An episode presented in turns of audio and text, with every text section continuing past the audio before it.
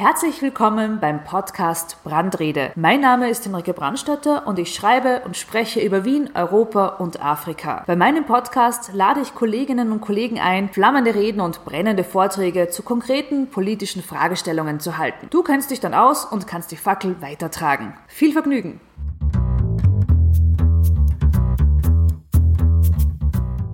Der heutige Podcast wird im Club Rosé aufgezeichnet. Der Club Rosé ist ein Weinlager, das ich von Freunden zur Verfügung gestellt bekommen habe und ich habe befunden, es gibt ein Defizit Vorträgen zu exakt definierten Fragestellungen. Und diese Lücke möchte ich mit dem Club Rosé füllen. Heute ist Friedhelm Frischenschlager zu Gast. Der ehemalige Verteidigungsminister und Gründer des Liberalen Forums spricht in seinem zweiten Vortrag im Club Rosé darüber, weshalb es eine effektivere Europäische Union mit einer ordentlichen Verfassung braucht und, Spoiler, weshalb die Neutralität ausgedient hat.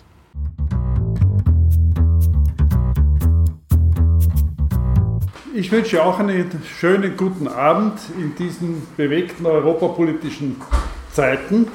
Was ich heute machen möchte, ist jetzt weniger hier eine Wahlveranstaltung beliefern, sondern es geht mir darum, dass in dieser EU-Wahl, und ich habe jetzt schon viele EU-Wahlen mitgemacht, seit 1994, das wirklich die erste EU-Wahl ist, wo tatsächlich die Europäische Union als solche im Mittelpunkt der Auseinandersetzung steht. Alle früheren EU-Wahlen waren irgendwie eine Regierung abwatschen. Es waren nationale Wahlen, wo halt ein bisschen drumherum eingepackt in EU-Aktivitäten und EU-Positionen. Aber diesmal ist es wirklich interessanterweise so, es geht tatsächlich in die Europäische Union. Und das ist etwas Positives. Das muss man so sehen. Äh, zugleich fällt mir halt auf, der ich sehr lange mich mit der EU-Politik auseinandersetze, so ungefähr ab Anfang der 80er Jahre, wie unglaublich oberflächlich die Argumentation verläuft. Jetzt haben wir einen neuen Höhepunkt mit dem Herrn Bundeskanzler Kurz, der es in diesen Tagen zusammengebracht hat, wirklich unter der Überschrift Reformen EU-Reform Plattitüden von sich zu geben. Und es ist eigentlich schon medial widersprochen, aber ich nehme an, weil was Kurz macht, ist alles immer irgendwie auf das Echo in der Bevölkerung abgestellt. Er rechnet offensichtlich, dass er damit positiv abschneidet. Und es ist die Grenze zur Desinformation sehr nahe, eben jetzt auch durch ihn, durch die FPÖ insbesondere. Und was bei Kurz eben mich wahnsinnig stört, ist, dass er im Grunde genommen jetzt einen Weg einschlägt, der eigentlich dem vom Cameron sehr ähnlich ist. Nämlich die Hoffnung, die EU anzugreifen, wirklich mit Vorurteilen und zu hoffen, damit die Leute hinter sich zu, scha zu scharen und dann kann er das eh wieder umwandeln in eine, in eine positive EU-Stimmung.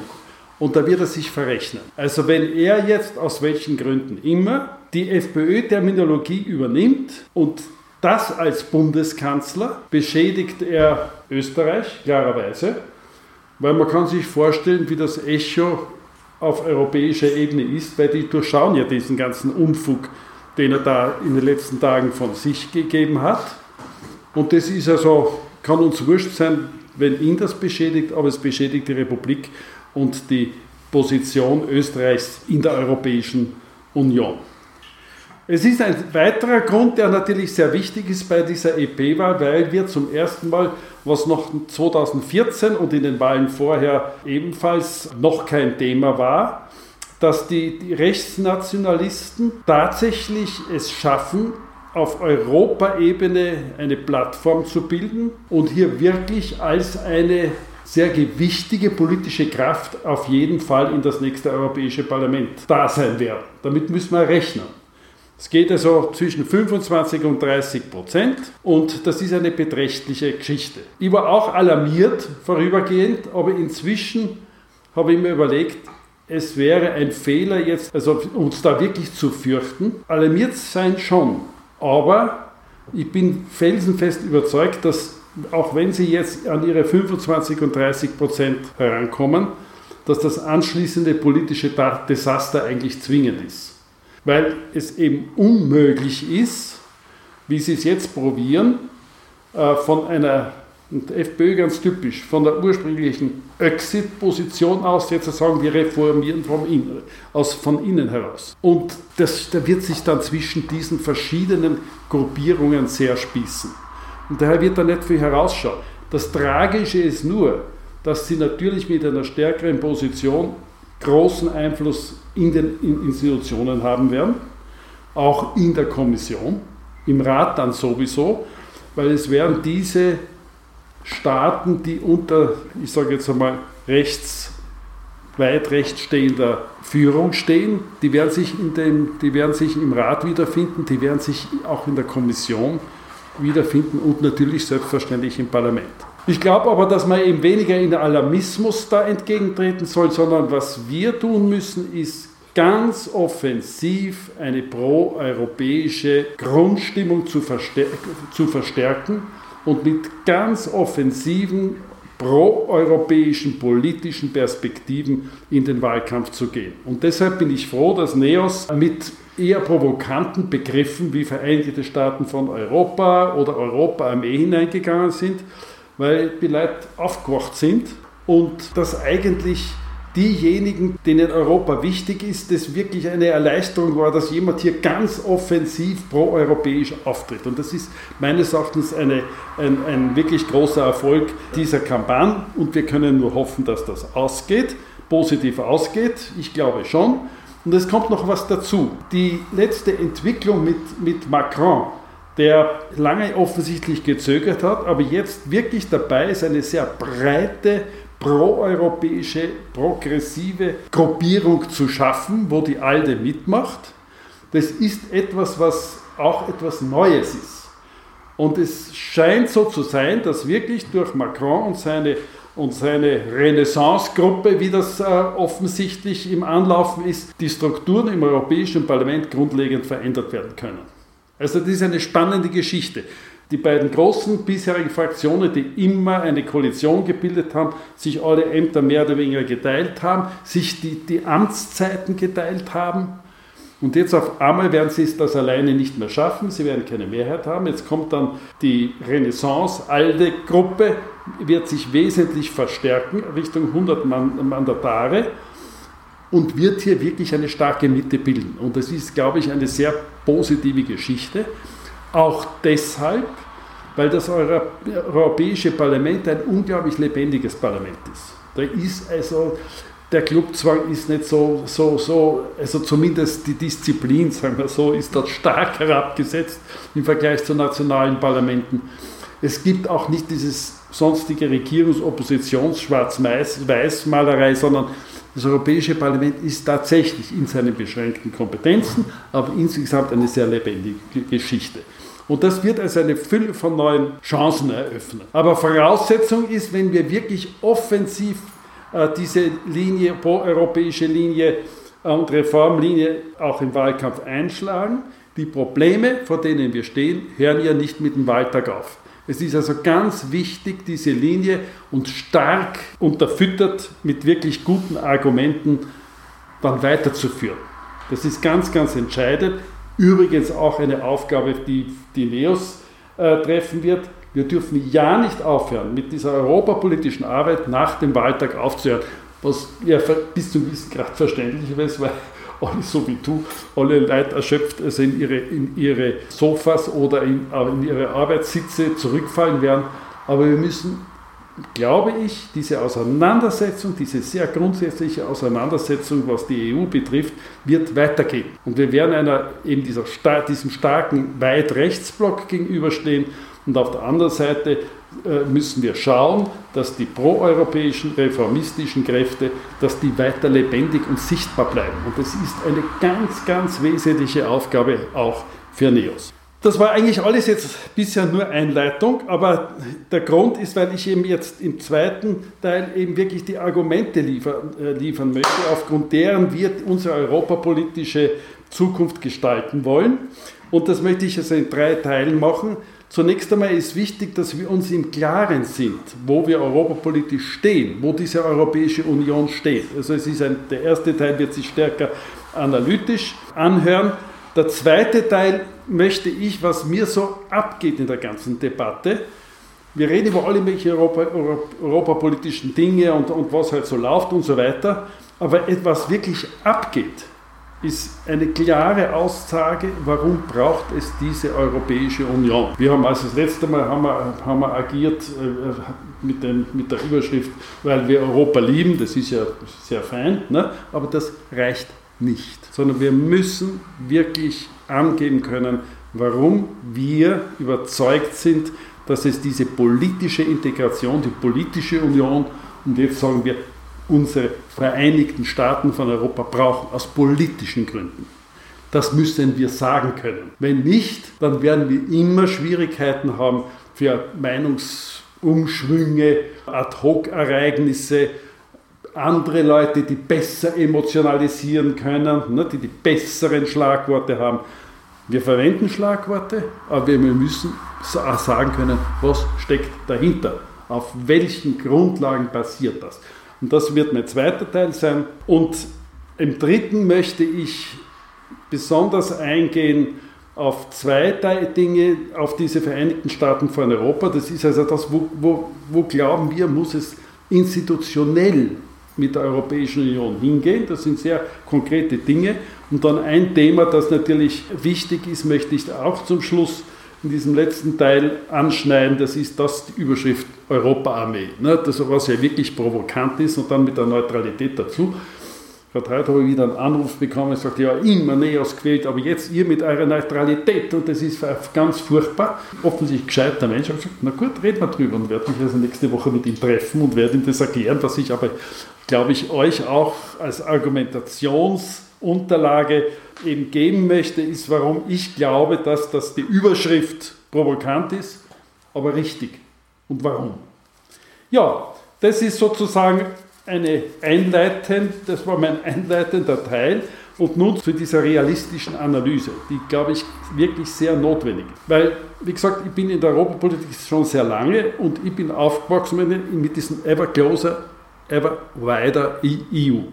Die immer weitere und immer tiefere EU. Die Vorstellung, das geht eh so dahin. Wir brauchen da eigentlich gar nicht viel nachdenken und die in Brüssel, ne, die machen das eh alles, das ist wunderbar. Wir konnten also in den früheren Jahrzehnten, möchte ich fast sagen, auf ein sehr positives Europa, Euro, Europäische Union Vor, Vorurteil, sage ich bewusst, bauen. Die Leute waren dafür und es war alles okay und ist schon fein und überhaupt und außerdem. Das ist heute anders. Heute hat sich das exakt umgedreht. Wir haben ein antieuropäisches Vorurteil. Alles Übel kommt aus Brüssel. Selbst Leute, die an sich dafür sind, sagen, naja, aber furchtbar das Brüssel und die Bürokratie. Und auf dem, auf allen diesen Dingen bauen die EU-Gegner auf und haben da ein weites, fruchtbares Feld. Das muss man sich immer im Klaren sein. Der Wind hat sich gedreht. Dazu kommt, dass alles das, worauf die Europäische Union, der Integrationsprozess aufgebaut hat, diese Grundlagen, diese Grundwerte, die sind alle heute ganz massiv unter Beschuss. Das fängt einmal an, das muss man sich im Klaren sein, wenn man die globale Ebene sich anschaut. Wir haben es auf einmal wieder mit einem globalen Nationalismus zu tun in Supermacht gemacht. Trump, mehr brauche ich nicht sagen. Jemand, der sagt America first und alles andere ist im Grunde wurscht. Und er macht alles nur im Interesse Amerikas und sei es drum auch mit Atomwaffen herumzufuchteln. Das hat aber auch zur Folge einer Absage und Russi Russland ähnlich, China etwas Spur anders. Aber wir haben es mit einem Nationalismus auf globaler Ebene zu tun. Und da geht es nicht mit den ganz feinen Waffen um, sondern es wird wirklich Gewalt angedroht. Es wird Gewalt angewendet. Und das war eigentlich, wir haben immer militärische Auseinandersetzungen da oder dort gehabt, aber dass das wirklich dass, dass man wirklich mit Atomkrieg drohen kann, das war bisher, hätte mir jeder sich an den Kopf gegriffen. Leider Jetzt ist dem nicht mehr so. Das ist einmal das eine. Und das ist auch das, worauf wir gebaut haben in Europa, nämlich auf einen Multilateralismus, also auf diese Zusammenarbeit der Staaten auf der Welt im Rahmen der Vereinten Nationen. Dieses Bekenntnis zur, zur internationalen Rechtsordnung, dass das wichtig ist und so weiter. Alles das ist heute ganz massiv in Defensive. Von den Vereinigten Staaten, von der Russischen Föderation und von China und ein neuer Geist, der da aufgetaucht ist, zum Beispiel Brasilien, wo wir nicht wissen, wie sich das weiterentwickelt. Dann die Marktwirtschaft. Wir haben selbstverständlich Marktwirtschaft, Wettbewerb, das ist völlig klar. Erinnert euch an die Freihandelsverträge. Auf einmal ist Freihandel ein Schimpfwort geworden. Das muss man sich mal vorstellen. Jetzt machen wir die, die bei diesen Verträgen, Vertragsentwürfen das eine oder andere passen. Aber was, das war zugleich ein massiver Angriff gegen den Grundsatz der Marktwirtschaft und des, des wirtschaftlichen Wettbewerbs, der offenen Grenzen. Wir gewöhnen uns langsam dran. Trump fällt heute ein oder gestern, glaube ich, er muss wieder die Zölle gegenüber China. Also die ganzen protektionistischen Instrumente werden wieder salonfähig, würde ich sagen, auf internationaler Ebene. Wir haben ja auch in Europa solche Töne immer wieder. Die Auseinandersetzung um die wirtschaftspolitischen Grundsätze nicht nur innerhalb der Europäischen Union, sondern auf globaler Ebene, sind eine reale Herausforderung. Das, das Dritte ist die Demokratie. Also wer vor, na sagen wir mal, 15 Jahren oder 10 Jahren gesagt hat, es, ein Regierungschef kann sagen, ich will die illiberale Demokratie, na, da hätte man sich auch an den Kopf gegriffen. Jetzt ist in allen, in verschiedensten Ländern und mit starken politischen Kräften nicht nur nationalistisches, im Gange, sondern zugleich illiberale Demokratie. Was heißt, es ist Autoritarismus. Es ist einfach, man will ein politisches Regime, wo eine Partei, ein Führer an der Spitze steht. Daneben gibt es noch ein bisschen Wahlen schon noch, aber im Wesentlichen Einparteienherrschaften breiten sich aus. Worauf fußt das? Auf Nationalismus und zum Teil auch auf religiösen Fundamentalismus. Wir haben in Polen gerade spannende Auseinandersetzungen diesbezüglich. Aber alles das, und das kleidet sich dann in christliches Abendland verteidigen und so weiter. Also das sind ganz massive Strömungen, die das, was wir eigentlich selbstverständlich als eine Perspektive, eine positive, die Demokratie ist ebenfalls herausgefordert. Und dann haben wir eben einen sehr, noch dazu einen sehr allgemeinen gesellschaftlichen Pessimismus. Also auch in Ländern, wo es wirklich nicht schlecht geht, sagt jeder, oder sehr viele, ich darf nicht übertreiben, sagen, es ist alles so furchtbar und grauenhaft, obwohl nicht gerechtfertigt. Es gibt viele Schwierigkeiten, es gibt viel gesellschaftliche Spannungen, aber im Grunde genommen in vielen Ländern ist es eigentlich, geht es uns ja nicht schlecht. Und es geht darum, auch die positiven Entwicklungen voranzutreiben. Aber es ist dieses, jeder lässt den Kopf oder sehr viele lassen den Kopf in einer Furcht, es ist alles so grauenhaft und so weiter. Und dieser Pessimismus hat natürlich auch sehr negative Auswirkungen. Ja, und wenn man sich jetzt fragt, das in Bezug setzt jetzt zur Europäischen Union, warum haben wir diese miese Stimmung äh, bezüglich der europäischen Integration, der Europäischen Union, der politischen Integration?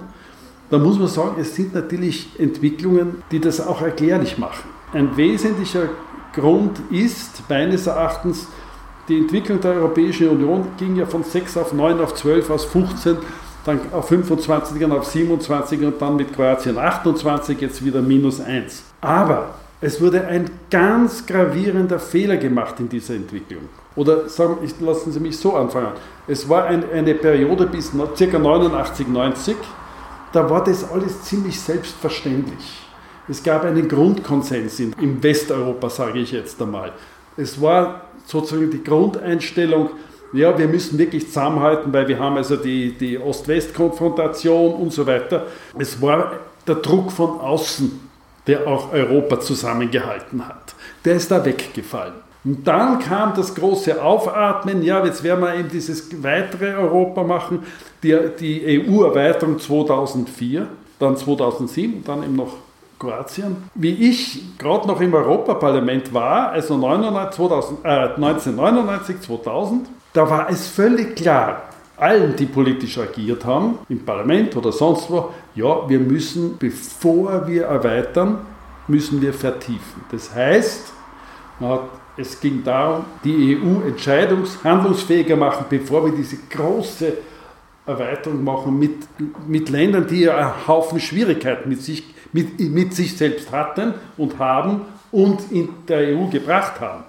Also zuerst müssen wir wirklich die Europäische Union wirklich grundlegend reformieren, handlungs-, entscheidungsfähiger machen und dann erweitern wir. Und das war der ganz große Fehler 2000, dass man gesagt hat, man bringt es nicht zusammen, eine wirkliche Reform der Europäischen Union, aber ja, wir erweitern trotzdem. Und auf einmal haben wir eine EU von 25, 27, 28 und das ist was völlig anderes als eine EU von 6, 12 oder 15. Und das ist an diesem Mangel, an dieser Reformfeindlichkeit vieler Regierungen, die natürlich gewusst haben, wenn wir die EU weiterentwickeln, dann müssen wir mehr Souveränität auf der europäischen Ebene transferieren. Wir müssen auch weg von der Einstimmigkeit, weil mit 28 geht das alles nicht mehr, das sieht ja jeder Mensch ein. Das ist nicht geschehen und die Folge, diese ganze Entwicklung, die Europäische Union hat zum Stottern angefangen. Und das ist bis heute der Fall. Und dadurch hat sich dann also auch, auch viel Missstimmung angehäuft. Also wenn man das jetzt so zusammennimmt, dann was ist die Antwort? Wir müssen uns natürlich fragen, ja, die EU ist ja, wenn das nicht so richtig funktioniert, dann kann man ja wirklich überlegen, ne, dreht man da wieder aus, ne, wie die Engländer äh, meinen. Und andere sagen, naja, aber nur, ja, das ist, da wird nicht mehr viel draus oder das geht auf jeden Fall nicht weiter. Lassen wir so, wie es ist. Und in dieser Situation hat Juncker vor jetzt bald zwei Jahren in einer Rede, wo er gesagt hat, so kann es nicht weitergehen. Liebe Mitgliedstaaten, antwortet mir, wie es weitergehen soll. Das sind seine berühmten fünf Punkte. Wir lassen alles, wie es ist. Wir reduzieren die EU. Dann, was in Österreich ja auch massiv vertreten wird, weniger EU, aber effizienter. Und dann als letztes der Punkt, ja, also mehr, doch mehr und Weiterentwicklung der Europäischen Union. Und diese Frage ist offen. Der Einzige, der bisher geantwortet hat, war Macron. Und das, deswegen meine Einleitung, dass da wirklich eine große Hoffnung drinnen ist. Ne? Aber natürlich ein schwieriger Weg. Also es geht im Grunde genommen darum, wir brauchen mehr und eine effektivere Europäische Union, weil der Status quo jedenfalls nicht wirklich weiterführen kann. Aber trotzdem, die Europäische Union ist ja kein Selbstzweck. Ne? Das ist ja kein Club, weil man, deswegen bin ich immer mit so Begriffen wie Vision und so weiter nicht so glücklich. Oder wenn man, wenn man sagt, glühender Europäer, ja, das mag schon sein. Aber wir müssen wissen, wozu braucht man die Europäische Union? Und da, glaube das ist der zentrale Punkt. Wozu braucht man die Europäische Union? Angefangen haben wir mit dem berühmten Friedensobjekt. Das ist natürlich heute nicht mehr ausreichend. Wohl wieder leider ein bisschen aktueller geworden. Aber im Wesentlichen war die, die, die Zeit nach dem Zweiten Weltkrieg, da war das natürlich überwältigend und war natürlich ein unglaublicher Anschub. Wenn man sich vorstellt, dass der Beginn der europäischen Einigung um die Mitte 50er Jahre begonnen hat, 57 die römischen Verträge, da war der Krieg ganze zehn Jahre vorbei. Das muss sich einmal ein bisschen mehr als zehn Jahre vorbei. Was das für eine politische Leistung war. Und dann haben das dann eher zurückgetreten, äh, die Frage der Friedenssicherung, was der Anfang war mit der Europäischen Verteidigungsgemeinschaft, sondern gesagt, wie das schiefgegangen ist, weil damals der französische Senat dagegen war, gegen die Europäische Verteidigungsgemeinschaft, gesagt, na, wir, werden das über, wir müssen das über das Wirtschaftliche machen was ganz am Anfang ja war, wie mit der Montanunion, mit der Europäischen Gemeinschaft der Kohle und Stahl. Das war ja eine unglaublich interessante Idee. Gut, es ging die wirtschaftliche Einigung los und das ist ja auch ganz gut gelaufen, die längste Zeit. Trotzdem müssen wir uns im Klaren sein, warum es eben jetzt gemeinsame Politik über das rein wirtschaftliche hinaus braucht. Und das kann ich jetzt nur wieder, um nicht zu lang zu werden, sehr allgemein sagen. Wir haben in Europa eine unglaubliche gesellschaftliche und wirtschaftliche Verdichtung. Das ist eine völlig neue Situation nach 1945. Die unglaubliche Mobilität der Gesellschaft, die wirtschaftliche Vernetzung Natürlich durch die EU, aber wie eine Selbstverständlichkeit. Jeder Protektionismus, der in der Zwischenkriegszeit ja äh, so katastrophales angerichtet hat, ist einfach nicht mehr denkbar. Aber wenn man auch in die Familien schaut, ne, also die Arbeitskräfte, äh, man arbeitet im Ausland und so weiter, es ist einfach wirklich eine Öffnung im Raum und in der Gesellschaft in Europa hat stattgefunden. Aber wenn das so ist, bringt es auch Probleme. Und so kommt es, dass alles, was wir heute an wirklich zentralen politischen Herausforderungen haben, wir klarerweise wissen, wir können es nationalstaatlich nicht mehr lösen. Man stelle sich vor, wir machen wieder Wirtschaftspolitik nur für Österreich. So unter dem Titel Mein Vaterland Österreich zuerst. Es hat ja mal einen Handelsminister gegeben, der, das ist noch gar nicht so lange her, da waren wir nicht bei der EU, aber es ist noch nicht so lange her, der gesagt hat, ja, ja, sein Hauptziel ist, Österreicher kauft österreichische Waren. Und da habe ich mir damals schon gedacht, also hat er noch alle. Was machen wir denn, wenn die anderen auch auf die Idee kommen, wir wollen auch, wir lassen nichts mehr rein. Oder wir sagen den Leuten, kauft nur unsere Waren. Also das, die ganze Absurdität kommt, äh, kommt, äh, kommt da zum Tragen. Ne? Wir wissen, Wirtschaft kann heute nur großräumig und mit Marktwirtschaft, mit Wettbewerb funktionieren. Österreich mit 60% Exportanteil, alles völlig klar. Also jeder Gedanke daran zu rütteln ist verrückt. Aber wenn wir das haben, brauchen wir gemeinsame Regeln. Das ist ein Binnenmarkt. Und jetzt kommt etwas ganz Interessantes, Aktuelles dazu, ne? gerade in diesen Tagen. Wenn ich Binnenmarkt sage, dann brauche ich Detailregelungen. Dann heißt, was ist Konsumentenschutz? Was heißt Qualitätsanforderungen? Was heißt Wettbewerb unter Dingen, die ich überall vertreiben kann, dann brauche ich gemeinsame Standards und so fort und so, und so weiter. Und deswegen halte ich das ja direkt so unglaublich, dass ein Bundeskanzler auftritt und jetzt unter diesem ganzen Geschmürgel mit, der, mit, mit, dem, mit dem Schnitzel und so weiter, das angeht. Der weiß, wenn ich Binnenmarkt habe und ihn brauche, dann brauche ich wirklich leider Detailregelungen. Ne? Wir haben es ja im Inland auch. Ölnamen und was es da alles gibt oder bei Bauvorschriften, äh, Baumaterial, es ist ja überall das Gleiche. Das kehrt, wenn ich Freihandel habe, wenn ich Markt habe, dann brauche ich leider ganz genaue Regelungen. Aber dann darf ich das nicht schlecht machen in der Öffentlichkeit. Das ist wirklich eine Unglaublichkeit, wenn das ein Bundeskanzler sagt und nicht der Herr Wilimski. Also diese Wirtschaft, die, also die, die Marktwirtschaft, der, der Binnenmarkt, das braucht politische Regelungen und das ist halt in der Europäischen Union auf dieser Ebene ganz, ganz wesentlich. Verkehrspolitik. Ich weiß nicht, ob ihr, wer das zufällig gelesen hat. Wir bauen ja den Brennertunnel und den schon mit europäischer Hilfe, aber im Wesentlichen mit, mit österreichischem Geld. Wir bauen den fieberhaft, aber die Konsequenzen für das, das hat natürlich auch nur europäischen Sinn. Damit man vom Kuhstein, Puffstein nach, nach Bozen kommt, brauche ich, kein, brauche ich den Tunnel nicht, sondern es ist einfach eine europäische Verkehrsachse. Aber was passiert? Da sagen die Bayern, mein Vaterland zuerst, ne? Und sagen, wir brauchen da keine Anschlüsse. Wir bauen den Tunnel und der hängt noch nach wie vor in der Luft. Auf der italienischen Seite ist es nicht ganz so arg, lustigerweise. Wir hängen in, Bayern oder mit der Mautgeschichte und so weiter. Wir sehen, wenn, überall, wenn, wenn wir nationalstaatlich handeln beim Verkehr, ne, dann ziehen wir uns einen Schiefer ein, wenn das nicht wenn das nicht harmonisiert wird. Daher Verkehrspolitik, völlig klar. Klimapolitik. Es ist, ich kann damit stoppen. Die Dinge, die Probleme hören leider nicht am Walzerberg auf, nicht im Spielfeld, sondern sie sind gesamteuropäisch, wenn nicht darüber hinaus. Und wenn die Probleme eben gesamteuropäisch sind, dann brauche ich die gesamteuropäische Politik. Das ist eigentlich eine sehr, sehr logische Geschichte. Migration genau dasselbe, aber vielleicht können wir den, wer da noch Fragen dazu hat, gerade Migration, vielleicht dann später noch. Innere Sicherheit. Also wie ich im Parlament war, in den Anfängen, zum Beispiel Verbrechensbekämpfung. Das, das muss man sich aber mit Verlaub, ich bringe das Beispiel, weil es wirklich so schön ist. Wenn damals jemand ein Verbrechen in Österreich begangen hat, aber es hat irgendeinen Auslandsbezug, dann ist Folgendes passiert. Das Gericht hat gesagt, so, wir müssen da jetzt einen Mittäter, sage ich mal, in Frankreich vernommen haben. Dann hat das Gericht sich ans Justizministerium gewandt. Das Justizministerium hat dieses Ansuchen an das Außenamt weitergeleitet. Das Außenamt hat es weitergeleitet an die österreichische Botschaft in Paris. Die, die Botschaft in Paris hat dieses Ansuchen an das französische Außenministerium weitergeleitet. Das französische Außenministerium hat das ans französische Justizministerium weitergeleitet und dieses hat das dann an das zuständige Gericht äh, gesandt und dann ist was rausgekommen oder auch nicht. Ne? Das muss man sich vorstellen. Und das in einer, in einer Zeit, wo eben komischerweise Verbrechen und so weiter sich schon wieder nicht an Landesgrenzen halten. Ne?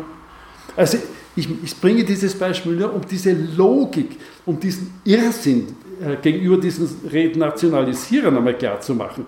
Es, das ist nicht irgendeine Vision, sondern wir brauchen diese Integration, dieses Beseitigen der Grenzen, der administrativen und so weiter, wie man an dem Beispiel sehr schön, sehr schön aufzeigen kann. Das ist in der Wirtschaft so, es ist in der inneren Sicherheit und so weiter. Äußere Sicherheit dasselbe, aber dazu komme ich ja am Schluss sowieso noch. Es ist eigentlich klar, der politische Bedarf an Europapolitik ist da. Und was heißt es? Und da das die Europäer leider eben ziemlich stecken geblieben ist so im Laufe der Zeit, braucht es immer ein mehr und eine effektivere Europäische Union. So, fein. Zu dem Ergebnis kann man kommen, aber dann tut sich die nächste Frage natürlich auf und die lautet, ja, schon, aber so eine mächtige EU und die Brüsseler Bürokratie und der Juncker und dann was weiß ich, äh, die, die sind ja so weit weg und die machen, was sie wollen. Was kann man als Liberaler da nur antworten? Freilich, wenn wir eine machtvolle, eine entscheidungsstarke und kompetenzreiche Europäische Union wollen, was braucht man da? Na, selbstverständlich demokratische Legitimation. Man kann nicht einfach sagen, die Brüsseler machen das, die Kommissare oder auch nicht einmal die Regierungschefs, sondern es braucht eine demokratische Legitimation. Und was heißt das für unser eins? Es braucht eine europäische Verfassung. Und diese Verfassung kann natürlich jetzt nicht eine sein, die da zentralistisch ist, sondern sie kann natürlich nur eine sehr föderale sein. Ist logisch. Ne? Wir haben also die Vorstellung, wichtige zentrale Aufgaben europäische Ebene, die Kompetenzen und alles andere bleibt bei den Mitgliedstaaten. Kein Mensch möchte, selbst die, die Vereinigte Staaten von Europa wollen, sagen ja ganz deutlich, dass sie von Staaten sprechen. Und das darf man eben nicht übersehen. Wenn die FPÖ hausieren geht die ganze Zeit mit der Befürchtung, diese zentralistische Europäische Union, dieser Superstaat, der da entsteht, Brüsseler Diktat. Es gibt wirklich, das ist ein Schauermärchen erster Ordnung. Und ich möchte jetzt das, gerade weil das in vielen Diskussionen vorkommt, ein bisschen aufzeigen, warum ich so der Meinung bin. Diese Europäische Union ist ein bisschen schon Vereinigte Staaten. Warum? Wir haben, weil wir haben diese sogenannte Supranationalität für den Binnenmarkt und für ein bisschen anderes auch. Sonst ist es halt, und da haben wir also gemeinsame Kompetenzen und auch gemeinsame Institutionen. Kommission, das Parlament, bis zu einem gewissen Grad der Rat. Also wir sind schon etwas, etwas Vereinigte Staaten von Europa. Aber von einem Zentralismus kann man wirklich nicht reden. Erstens einmal tritt man bei auf Anzug. Und es war noch immer so, dass jedes Land, das in die EU wollte, hat gesagt, ja bitte, bitte, bitte, bitte, wir wollen da hinein, weil, weil, weil.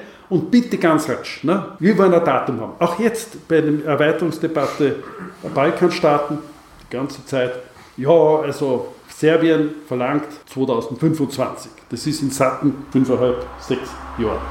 Es wird nicht so gehen. Das ist immer das eine. Niemand ist gezwungen worden, in der, der Europäischen Union beizutreten. Und daher ist es ja besonders beschämend, wenn dann gesagt wird, na, da ist ein Diktat in Brüssel. Und noch dazu in Lissabon haben wir leider, sage ich, die Austrittsmöglichkeit geschaffen. Also sowas Zentralistisches, wo man rein und raus kann und das aus eigenem Willen mit den Schwierigkeiten, ist ja nicht kein Superstaat. Zweiter Punkt. Wir haben natürlich, was die Demokratie betrifft, zwei zwei Ebenen zu beachten. Das eine ist einmal die Mitgliedstaaten, die 27, 28, vielleicht bald einmal mehr oder in absehbarer Zeit mehr. Und dann haben wir die Menschen, also die Bürger und Bürgerinnen. Und die Europäische Union, wo dauernd gesagt wird, ja, das Diktat und so weiter, hat eine sehr kluge Regel, die leider nicht einfach zu erklären ist, aber ganz essentiell ist. Es gibt, wir haben ja in den wichtigeren Bereichen Einstimmigkeit. Das kommt ja noch dazu. Also jeder Staat kann theoretisch sagen, bei Beitritten, bei Vertragsänderungen, wenn ich Nein sage, dann steht die ganze Partie. Meines Erachtens eine Erpressungsgeschichte. Ne? Ein klassisches Erpressungsinstrument wird auch angewandt. Man stelle sich vor, in Österreich, wir sind ja auch ein föderaler Staat, ein Bundesstaat, wenn Bundespolitik so läuft, ja, gibt es einen Entwurf, es gibt Entscheidungen, das Parlament sagt ja, aber vor Adelberg sagt, leider, ich will das nicht, und da steht dann die ganze Partie. Also wie demokratisch das ist, kann man sich, glaube ich, ausmalen. Also das ist grober Unfug. Und das ist ja einer der Gründe, warum wir gegen die Einstimmigkeit sind. Aber das ist Realität. Malta kann die ganze Partie aufhalten, Deutschland auch. Aber die EU hat auch die qualifizierte Mehrheit Und das ist eine, eine sehr kluge Formel. Und zwar heißt das, bei den Entscheidungen, wo es Mehrheitsabstimmungen gibt, im Rat, ich rede nur vom Rat, im Parlament ist das, haben wir normale parlamentarische Regeln. Aber im Rat, wo die Staats- und Regierungschefs sind, läuft das nach der Regel 55-65. Damit eine Mehrheit zustande kommt, kommt, müssen 55 Prozent der Mitgliedstaaten zustimmen. Na gut, das wäre nur immerhin ja komisch, wenn sich alle zusammentun und dann, aber Italien, Frankreich und Deutschland wollen das absolut nicht. Auch noch die Polen und auch noch die Spanier und die Italiener, sagen wir halt auch höflicherweise dazu, aber die anderen alle, die Maltas und Österreichs und, und Baltikumstaaten und Zypern, die bestimmen das. Da haben wir gesagt, das geht nicht gut. Wir müssen da noch eine zusätzliche Regel machen. Nämlich diese Zustimmung von 55 Staaten müssen zugleich 65 Prozent der Bevölkerung der Europäischen Union repräsentieren. Und das verhindert, dass die Kleinen, die Großen, aber auch die Großen nicht allein entscheiden können. Ich hoffe, ich habe es verständlich ausgedrückt. Es ist es wird leider in der öffentlichen Debatte überhaupt nicht tapiert. Da wird immer dann die Rede sein, ja, Paris und Berlin entscheiden. Natürlich sind die Gewichte. Aber letzten Endes entscheidend sind, ist diese Regel 55, 65. Dass eben eine sehr ausgewogene ist, damit die Großen nicht allein und die, die, die Kleinen nicht die Großen überstimmen können, aber die Großen auch nicht allein. Eine sehr kluge Geschichte.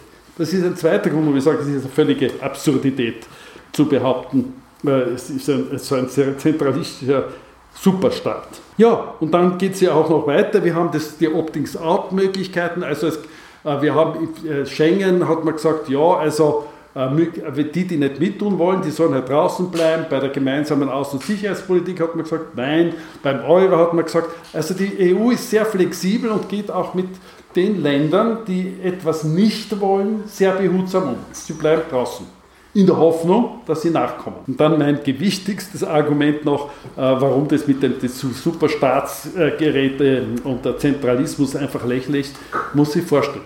Das EU-Budget besteht aus Beiträgen der Mitgliedstaaten. Es wird errechnet, das ganze Budget mit den rund 140 Milliarden ist 1 Prozent, 1,004 äh, Prozent des europäischen GDP. Der österreichische Staat, also das ist die berühmte Staatsquote, also EU-mäßig wäre das eine Staatsquote von 1% geht ins EU-Budget. Österreich, diese Republik, ist diese Zahl, also schwankt ein bisschen 42 bis 44 Prozent. Also diese EU von 500 Millionen Menschen hat ein Mini-Budget. Das ist so groß, wenn wir alle öffentlichen Haushalte in Österreich zusammentun, ist es nicht weit weg von dem EU-Budget von 140 Milliarden Euro. Also ein wirklich eine mächtige EU. Und von diesen 140 Milliarden gehen wiederum 70 bis 75 Prozent zurück an die Mitgliedstaaten. Einer der grotesken und Fehler dieses Förderungssystems, des, des Katastrophalen. Und in allen Institutionen, die die EU hat, ob es der Europäische Gerichtshof ist, ob es der Europäische Rechnungshof ist, was haben wir noch? Die Agenturen, alle Gerichtshof, Rechnungshof und so weiter, jeder Staat nominiert. Also der Europäische Gerichtshof, der gerade wieder eine entscheidende Migration gefällt hat, der Aufregung erzeugt hat, da sitzt Richter aus allen Mitgliedstaaten drinnen. Alle tun da mit, sind auch unabhängig, logischerweise. Die Kommission. Die Kommission wird, entsteht durch Nominierung aus den Mitgliedstaaten. Das Parlament muss bestätigen und so weiter und so fort. Aber alle Staaten haben das Nominierungsrecht für einen Kommissar. Eher Wahnsinn. Aber Superstaat, ne? weit weg davon. Gut, das ist in meinen Augen eben sehr wesentlich, dass wir uns im Klaren sind, wenn wir eine machtvolle, starke EU wollen, dann braucht es eine europäische Verfassung. Die muss dann sehr föderal sein. Da kann man jetzt streiten, wie viele Kompetenzen sind, sind auf, der, auf der zentralen, also auf der Brüsseler Ebene sozusagen und was verbleibt bei den, Nation, bei den Nationalstaaten. Aber im Wesentlichen, es ist eine Arbeitsteilung und dann haben wir eine demokratische Struktur mit Parlament und mit noch einer unterentwickelten Regierung der Kommission und haben als mächtigstes noch immer die Landesfürstenkonferenz. Es ist ja ungefähr so, als wenn in Österreich äh, die wesentliche politische Kraft die Landeshauptleutekonferenz wäre. Das ist in Brüssel ja tatsächlich auch Realität. Ja, Aber wie gesagt, leider ist der Versuch einer europäischen Verfassung schiefgegangen im Jahre 2000, in den Jahren 2004 bis 2008. Aber wir sind ja der Auffassung, dass das unbedingt so weitergehen, äh, dass wir nicht zu einer Verfassung kommen müssen. Das ist eine, eine, einfach eine gewisse Logik. Wenn man jetzt fragt, wie stellen wir uns also die zukünftige Europäische Union vor, diese Verfassung, einerseits diese föderalistische, dieser föderalistische Ansatz mit der Kompetenzteilung, vor allem ganz wesentlich die gemeinsame Außen- und Sicherheitspolitik, die gemeinsame Sicherheits- und Verteidigungspolitik, der Ausbau, der, der, der Ausbau des Binnenmarktes, weil da, haben wir noch, da gibt es noch große Lücken, die Weiterentwicklung des, äh, der Währungsunion, also die, die, das, das Euro, das Eurosystem, ein Ausbau der inneren Sicherheit und dann natürlich ganz wesentlich die ökologischen Aspekte, also den ökologischen Rahmen zur der Wirtschaftspolitik und schließlich äh, den Ausbau der, der, inneren Sicherheit, also das, was, was ich vorhin schon angeschnitten habe, äh, die, die, das Zusammenwirken der Exekutiven. Wenn man sich fragt, also, was sind aber jetzt in dieser Verfassung neben den Kompetenzen die institutionellen Erneuerungen? Weggehen vom Einstimmigkeitsprinzip mit dieser qualifizierten Mehrheit, wie ich sie vorher skizziert habe. Der Rat soll weiterentwickelt werden von einer Landesfürstenkonferenz zu einem Senat, der gewählt wird, wo die Länder gleicherweise in gleicher Stärke vertreten sind, neben dem Parlament. Das Parlament soll zu einer Voll zu einem Vollparlament werden, vor allem was das Initiativrecht äh, betrifft. Wir brauchen Euro die Wahl muss weg von einer rein innerstaatlichen Wahl, wie es jetzt ist, zu einer mit europäischen Listen auf gesamteuropäischer Ebene. Ja, das sind, glaube ich, die wesentlichen Punkte. Und die Kommission natürlich weiterentwickelt zu einer tatsächlichen Regierung und natürlich verkleinert, was heißt, dass nicht jeder Staat immer einen entsenden oder nominieren kann. Es ist ja kein Entsenden, sondern nominieren. Soweit diese institutionellen Entwicklungen. Jetzt lassen mich noch ganz kurz noch einmal auf die GASP eingehen. Das ist eine hochaktuelles Geschichte. Ich weiß nicht, ob Sie mitbekommen haben, dieser Tage hat der Trump sich furchtbar aufgeregt, dass die Europäische Union beginnt, im Rahmen der Sicherheitspolitik bei der Rüstung enger zusammenzuarbeiten und, und gemeinsame Rüstungsprodukte zu entwickeln und äh, den, den Rüstungsmarkt in, zu, in gewissermaßen zu integrieren. Er betrachtet, Trump, Trump betrachtet das als ein Verletzen der amerikanischen Interessen und, und, und spuckt Gift und Galle. Das zeigt uns deutlich, auch im Zusammenhang, dass sowohl die Vereinigten Staaten als auch Russland und bis zum gewissen Grad auch China überhaupt kein Interesse haben an, an, einer Weiterentwicklung der Europäischen Union, an einer weiteren Integration. Ihnen ist es viel lieber, sie können mit einzelnen Staaten verhandeln und ihre Geschichten und ihre direkten Interessen durchsetzen. Wenn wir da nicht eine gemeinsame Außen-, Wirtschafts- und Sicherheitspolitik entgegensetzen, dann wird dieses Europa und auch die Großen werden marginalisiert werden. Also es ist ganz, ganz wichtig, dass es wird zu einer gemeinsamen Außen- und Sicherheitspolitik kommen. Das heißt aber auch Aufgabe des Einstimmigkeitsprinzips, was da ist die, die Realität derzeit ist. Es geht auch darum, dass wir unsere, Sicher unsere, unsere Außenpolitik nicht nur integrieren, sondern auch gemeinsam handeln, zum Beispiel Entwicklungspolitik. Die Entwicklungspolitik wäre wahnsinnig wichtig, auch im Hinblick auf Migration. Ja, ihr kennt diese Geschichte, den Zusammenhang. Aber das Wesentliche ist, wir werden, hätten viel mehr Effekt, wenn das wirklich einheitlich oder in einem gemeinsamen Plan abläuft. So ist es jetzt, die Europäische Union macht sehr viel. 50 Prozent der, der Entwicklungs- Gelder, sage ich jetzt mal vereinfacht, kommen aus Europa. Zu einem wesentlichen Teil aus der Europäischen Union und dann von den einzelnen Mitgliedstaaten. Wenn das wirklich integriert werden könnte, hätten wir einen unglaublich größeren, größeren Effekt. Ja, wichtig ist auch, dass wir, das ist hochaktuell, dass das, was dass der Multilateralismus, dass das internationale Recht, also das sind die Grundlagen, wie ich eingangs äh, erwähnt habe, dass wir das unterstützen, auch die Vereinten Nationen. Man kann jetzt viel über die Vereinten Nationen schimpfen, dass das nicht effektiv ist und so weiter und so fort, aber man stelle sich eine Welt vor ohne Vereinte Nationen. Und daher ist es unsere Aufgabe, dieses internationale Recht, diesen Multilateralismus, die Vereinten Nationen, das zu stützen.